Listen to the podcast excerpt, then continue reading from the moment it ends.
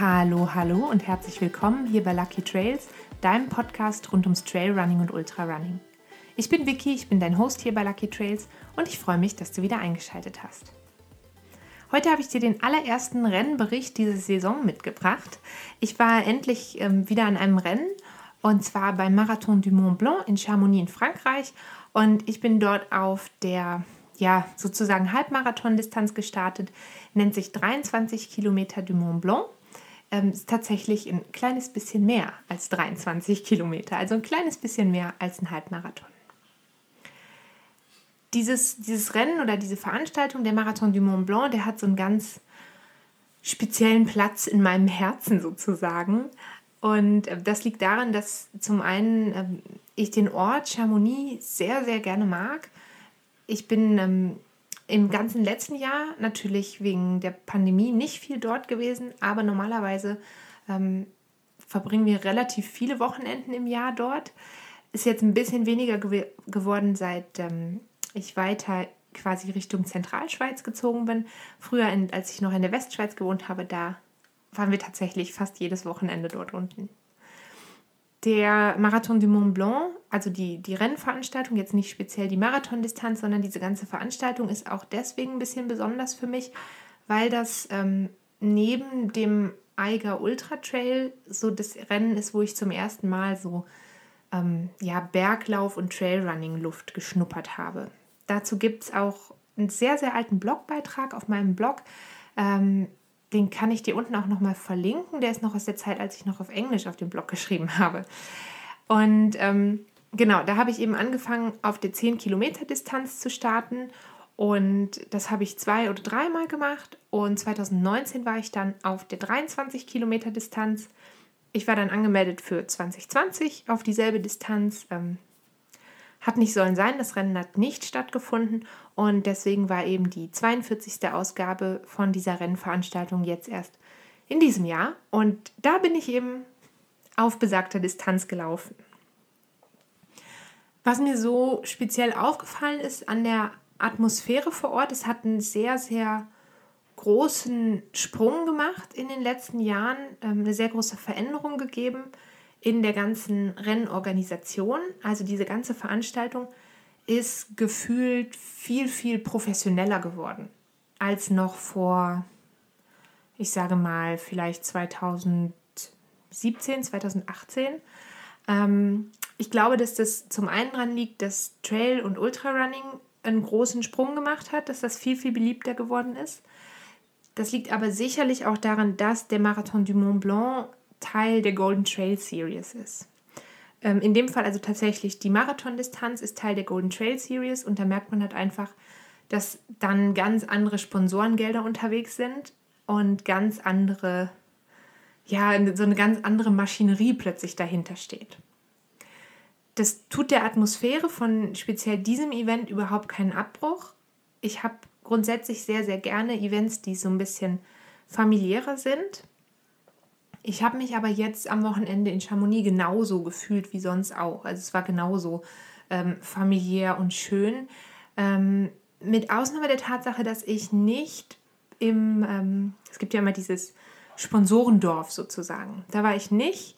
Ähm, zum einen, weil es mir ein bisschen zu voll war. Also ich wollte einfach nicht mich so zwischen den Leuten so durchdrängeln müssen. Und zum anderen auch, weil wir eben Freitagabend sehr, sehr spät erst angereist sind und ähm, Samstag war dann mein Rennen und dann hat es eigentlich fast nur noch geregnet. Und dann ähm, habe ich es ein bisschen genossen, tatsächlich einfach im Café zu sitzen und so ein bisschen das Wochenende zu genießen.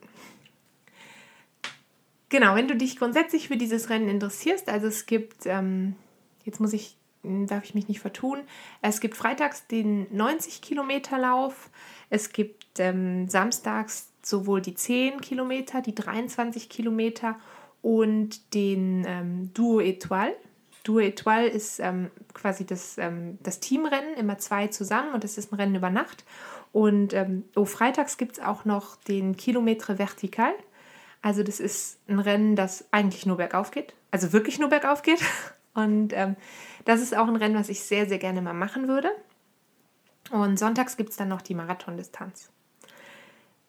Die einzelnen Distanzen sind sehr, sehr beliebt und man muss sich über eine Lotterie bewerben, um einen Startplatz zu bekommen. Oder man ist Elite-Runner, dann hat man das Glück und kann in der Regel einen Startplatz ergattern. Ähm, ich habe mich ganz normal in die Lotterie getan und ähm, hatte eben 2019 das Glück, die 23 Kilometer zugelost bekommen, zu bekommen und ähm, war dann deswegen dieses Jahr eben auf dieser Distanz. Die 23 Kilometer sind ein sehr, sehr, ich würde sagen, sehr, sehr anspruchsvoller Trail. Das ist nachher auch der Trail-Tipp von dieser Folge. Also ich habe euch den, ähm, den Trail mal verlinkt. Es ist ein sehr anspruchsvoller Trail, deshalb, weil es sehr viel bergauf geht. Es geht auf diesen 25, fast 25 Kilometern, geht es 1680 Höhenmeter bergauf und ungefähr 870 Meter bergab. Und das Schwierige an diesem Trail ist, finde ich, dass er wirklich fast durchgängig extrem technisch ist. Also es geht eigentlich los, relativ flach noch auf den ersten, ja, sieben bis acht Kilometern, relativ flach in Anführungsstrichen. Also es gibt schon die ganze Zeit Anstieg, aber da kann man noch relativ viel Strecke machen. Und danach geht es in stellenweise sehr, sehr steilen Anstiegen, aber vor allem sehr technischen Anstiegen bergauf und eben auch bergab. Sprich, ähm, Geröllfelder, Stein, also grobe Felsen, ähm, viel durch Wald, sehr viel Wurzelwerk. Da gibt es ähm, speziell drei Downhill-Passagen, die ich persönlich, weil ich ja auch weiß, dass ich keine gute Downhill-Läuferin bin, die ich sehr, sehr schwierig finde. Ähm, da geht es einmal relativ lange und steil durch den Wald, bergab mit sehr großen Wurzeln. Ich war sehr, sehr froh, dass es nicht geregnet hat. Ähm, dann gibt es ein, eine Passage, da gibt es sehr viel Felsen, sehr felsiges Gelände, immer noch im Wald, dazu so eine Mischung aus Felsen und Wurzeln. Und es gibt eine Stelle, die ist auch speziell nochmal mit Freiwilligen besetzt dann. Ähm, da geht es quasi über eine Treppe mit einem, ist wie ein Geländer und es geht also wirklich extrem steil, fast wie ein Kamin bergab. Und das muss man halt einfach wissen, wenn man sich auf dieses Rennen einlässt, dass das technisch extrem anspruchsvoll ist. Man braucht wirklich konstant 100% Konzentration, weil man sonst Gefahr läuft, sich sehr schnell zu verletzen. Also der entspannendste Teil ist, ist eigentlich ganz am Anfang und vielleicht so die letzten 300 Meter oder so. Aber ähm, insgesamt also ein Rennen, was viel Konzentration und wirklich eine sehr gute Trittsicherheit erfordert. Es gibt natürlich auf dem Rennen auch Pflichtmaterial. Ich hatte zusätzlich zum Pflichtmaterial noch ein paar andere Sachen dabei. Ähm, Pflichtmaterial bei Ihnen war 500 Milliliter Wasser. Ich hatte, glaube ich, viermal so viel dabei weil ich einfach mich erinnert hatte an 2019, da war das ganze Rennen eine extreme Hitzeschlacht. Das war es dieses Jahr nicht, es war eher kalt und ein bisschen nass. Ähm, aber ich wollte halt auf keinen Fall Gefahr laufen, zu wenig Getränke dabei zu haben. Ähm, dann die Pfeife ist klassisches Pflichtmaterial, eine Rettungsdecke und ähm, Regenjacke, die ich fast gebraucht hätte. Also ich hatte zwischendrin kurz überlegt, ob ich sie schon anlegen soll, weil es wirklich aussah, als ob es gleich anfängt richtig zu regnen. Hat es dann zum Glück nicht. Ähm, was war noch Pflichtmaterial? Der Becher, also der eigene Becher, weil es an den Stationen keine zusätzlichen Plastikbecher oder so gibt, was ich sehr, sehr schön finde. Und auch sehr einfach zu lösen, finde ich, für uns als Läufer. Was ich noch zusätzlich dabei hatte, oh, Maske. Maske war natürlich auch Pflichtmaterial. Was ich noch zusätzlich dabei hatte, war eben ähm, meine eigene Verpflegung, die habe ich immer dabei. Und ähm, meine Stöcke. Trailrunning-Stöcke habe ich euch schon mal in Podcast Folge 39 relativ viel zu erzählt. Da findet ihr im Moment auch einen Blogpost auf meinem Blog. Den verlinke ich euch gerne nochmal unten. Und ich würde sagen, also ich habe ein paar Läufer gesehen ohne Stöcke, aber ich persönlich würde dieses Rennen auf keinen Fall ohne Stöcke machen, weil ich es ähm, ja, für mich persönlich zu, zu technisch anspruchsvoll auch im Downhill finde und ich da wirklich das Gefühl habe, ich brauche die Stöcke im, im, im Downhill und ich sie auch ganz gerne eben für die Bergaufstrecken da nutzen möchte, nutzen können möchte. So. Und da ist es eben so, wie bei eigentlich fast allen Rennen, wenn man Stöcke dabei haben will, dann muss man sie vom Start bis ins Ziel bei sich dabei haben. Und ich habe sie auch tatsächlich nicht wieder weggepackt. Also ich habe sie irgendwann ausgepackt und ich habe sie dann die ganze Strecke in der Hand gehalten und nicht, wie ich das sonst schon mal mache, gerade auf längeren Routen, ähm, zwischendrin wieder zusammengeklappt und weggepackt, sondern ich habe sie fast die ganze Zeit gebraucht. Ähm, Wetterlage war so, ja, okay, würde ich sagen. Also es war nicht besonders heiß, das war gut. Ähm, es hätte ein bisschen wärmer sein dürfen für mich. Und es hat eben ganz so zum Ende angefangen zu regnen. Ich glaube, für Läuferinnen und Läufer, die vielleicht ähm, noch ein bisschen langsamer waren als ich, und ich war schon nicht besonders schnell, aber das ist ja auch nicht das Wichtigste, die sind wahrscheinlich nochmal in heftigeren Regen gekommen. Also am Nachmittag hat es richtig angefangen zu regnen. Ähm, genau, was ist meine Zeit gewesen? Das ist vielleicht ganz spannend. Ähm, ich hätte, sagen wir mal so, ich bin mit einem, glaube ich, sehr realistischen Ziel reingegangen. Ich habe das Rennen ja 2019 schon mal gemacht und da hatte ich eine Zielzeit von 4 Stunden 40 Minuten und ein paar Sekunden. Und in dem Jahr hatte ich halt tatsächlich schon hart gekämpft. Und so ein bisschen hatte ich mir vorgenommen, 10 Minuten schneller zu sein als vorher, also als beim ersten Versuch. 10 Minuten finde ich persönlich für mich schon relativ viel, weil ich ja auch erst zu spät angefangen habe mit dem Sport und ähm, da einfach die Entwicklungsschritte dann nicht so groß sind. Ich war tatsächlich nachher 13 Minuten schneller, obwohl ich glaube, ich hätte vielleicht noch ein bisschen schneller sein können, wenn ich nicht, und ähm, im Nachhinein ärgere ich mich ein bisschen, dass ich das gemacht habe, wenn ich nicht ein bisschen gesundheitlich angeschlagen gewesen wäre. Also ich habe ein bisschen, ähm, ein bisschen Husten gehabt, keine Sorge, kein Covid, sonst wäre ich natürlich nicht gegangen zum Rennen. Ähm, aber ich habe einfach gemerkt, ich war nicht 100% da, wo ich hätte sein können. Ich glaube, als so ein sehr großes Ziel für irgendwann in der Zukunft würde ich wahnsinnig gerne versuchen, das Rennen ähm, vielleicht in unter vier Stunden zu schaffen. Aber das dauert sicher noch zwei, zwei Jahre sicherlich, bis ich da das als realistisches Ziel sozusagen mir setzen könnte. Und ähm, ja, ich bin auf jeden Fall sehr, sehr zufrieden gewesen. Also 13 Minuten schneller als, ähm, als vor zwei Jahren. Mit, ich sag mal, der Pandemie im Hinterkopf. Ähm, ich habe mich gut vorbereitet. Ich war so gut vorbereitet, wie es möglich war für mich. Und ähm, ich denke, wäre vielleicht die Wetterlage eben noch ein bisschen besser gewesen und vielleicht mein gesundheitlicher Zustand ein bisschen besser gewesen und vielleicht noch ein paar mehr Zuschauer am Rand, denn hätte es sein können, dass ein kleines bisschen mehr drin gewesen wäre. Zuschauer am Rand ist ja auch so ein Thema dieses Jahr.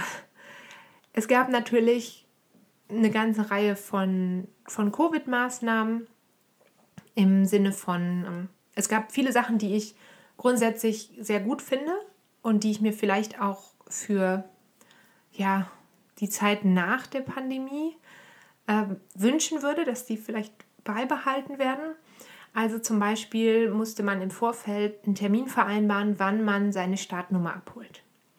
Das finde ich in dem Fall, fand ich das wirklich sehr, sehr angenehm, weil ich in den Jahren davor jedes Mal extrem lange angestanden habe, nur um die Nummer zu holen.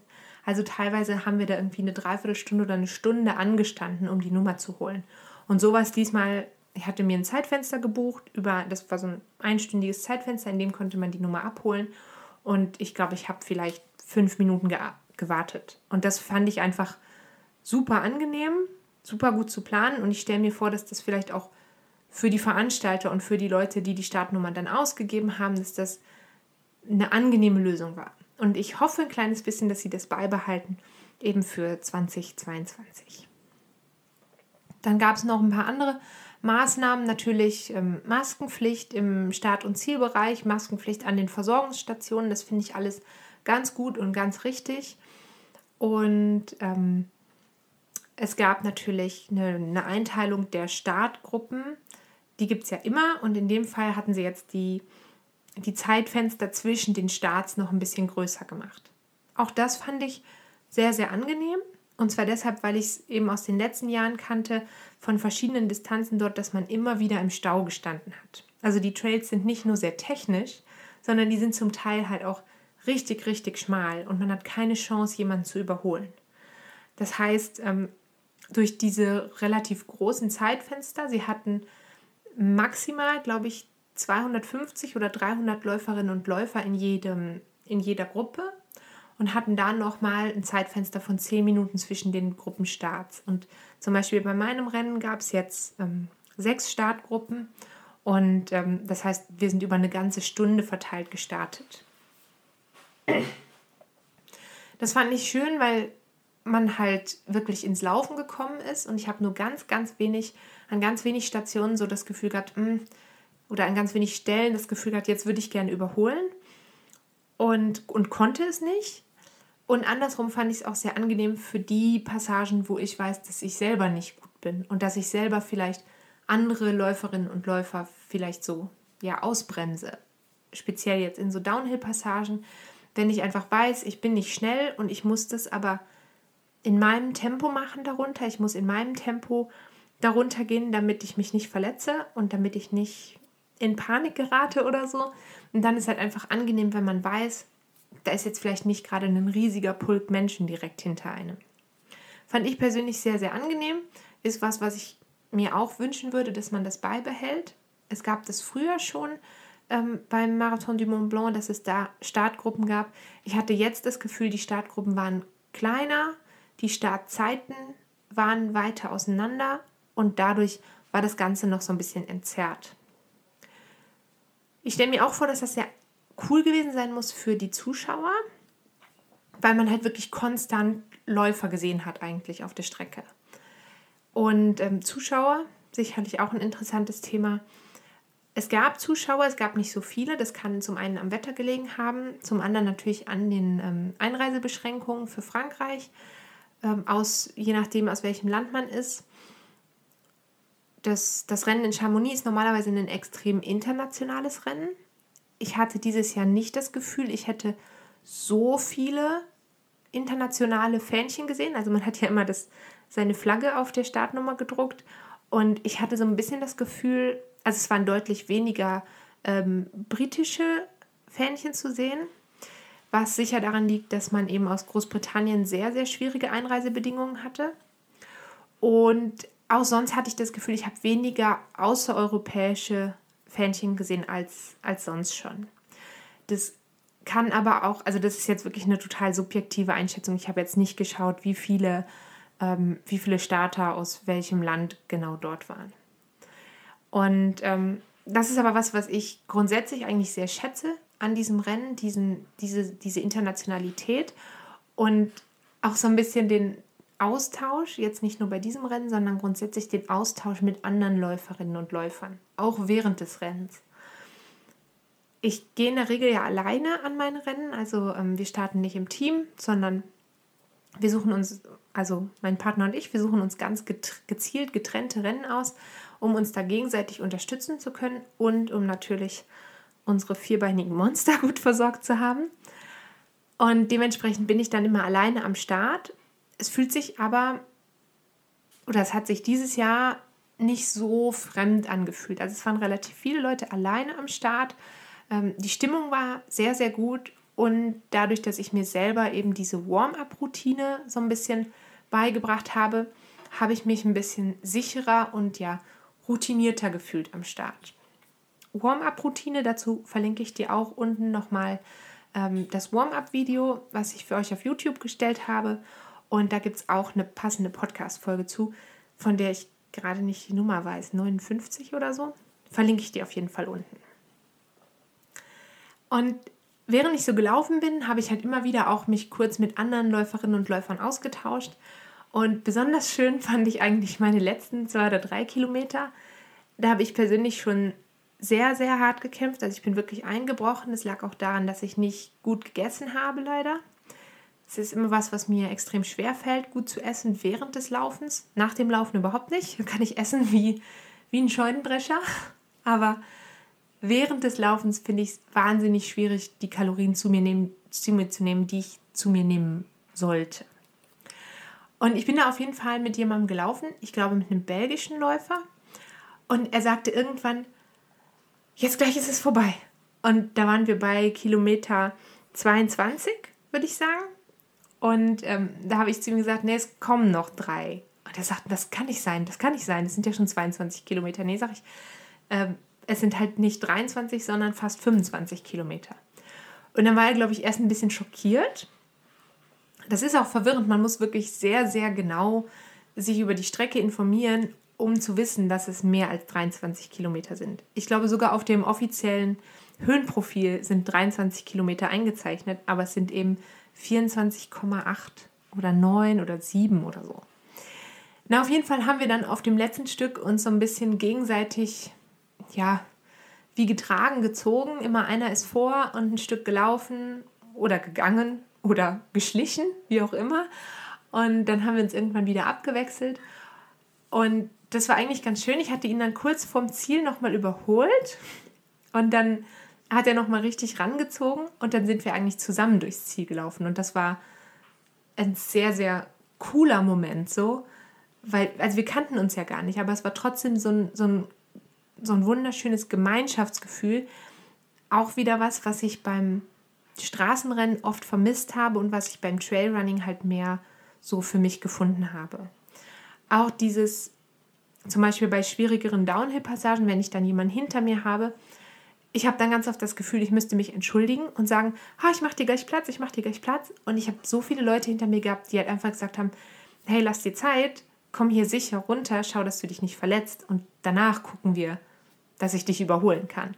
Und das ähm, fand ich sehr, sehr schön und ähm, ich hoffe, dass ich das ganz genauso ähm, diese Saison auch bei noch dem mindestens einem, vielleicht auch zwei anderen Rennen von dieser Saison so nochmal erleben darf. Ähm, da fällt mir noch was ein, was ich unbedingt noch erzählen wollte. Weil wie eben kurz, habe ich ja schon mal über Trailrunning-Stöcke gesprochen. Und das ist was, da muss ich mich selber immer an die Nase fassen. Und es ist mir aber dieses Mal auch wieder ganz toll aufgefallen.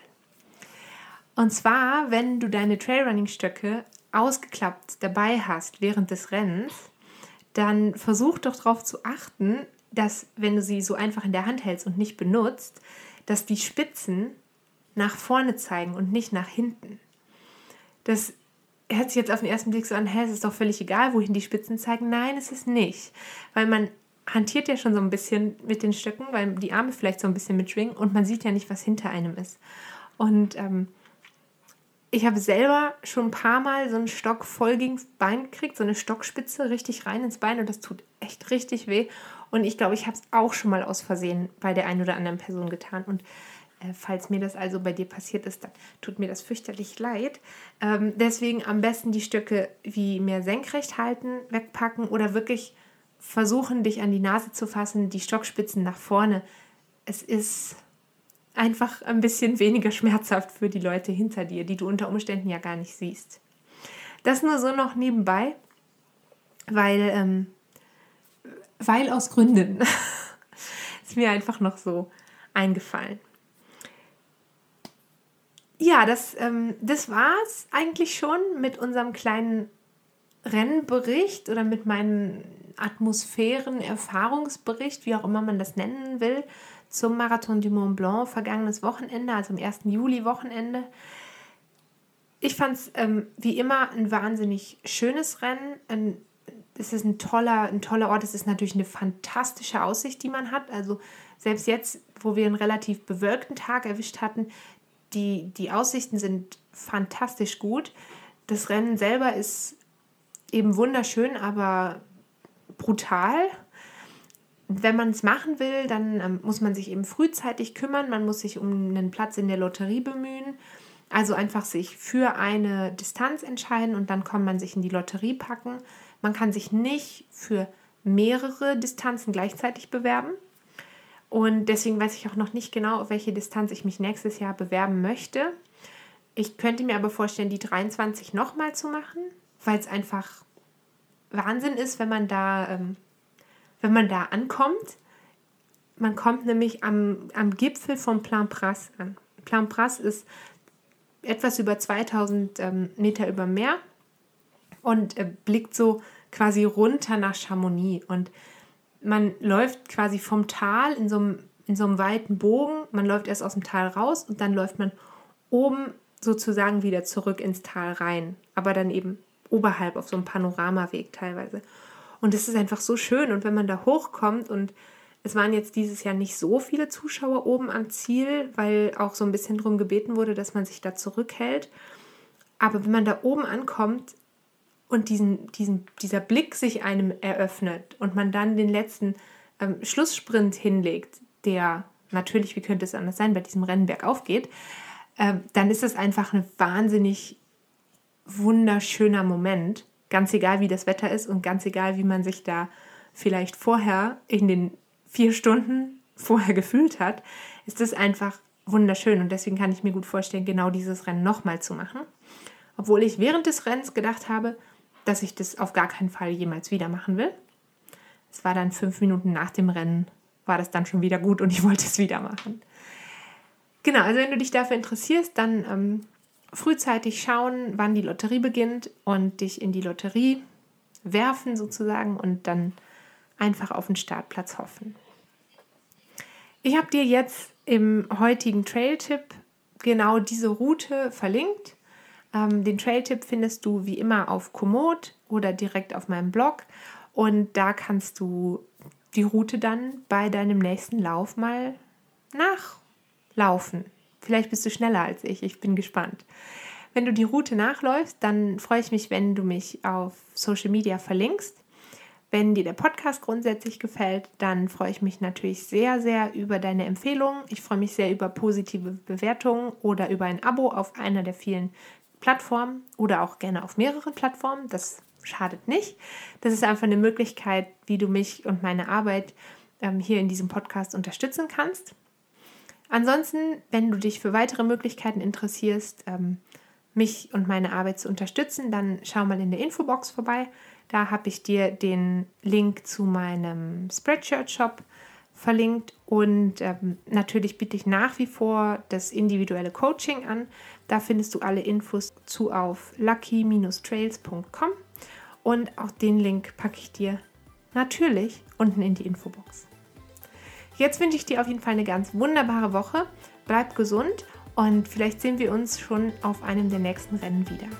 Bis dahin, alles Gute, Tschüss!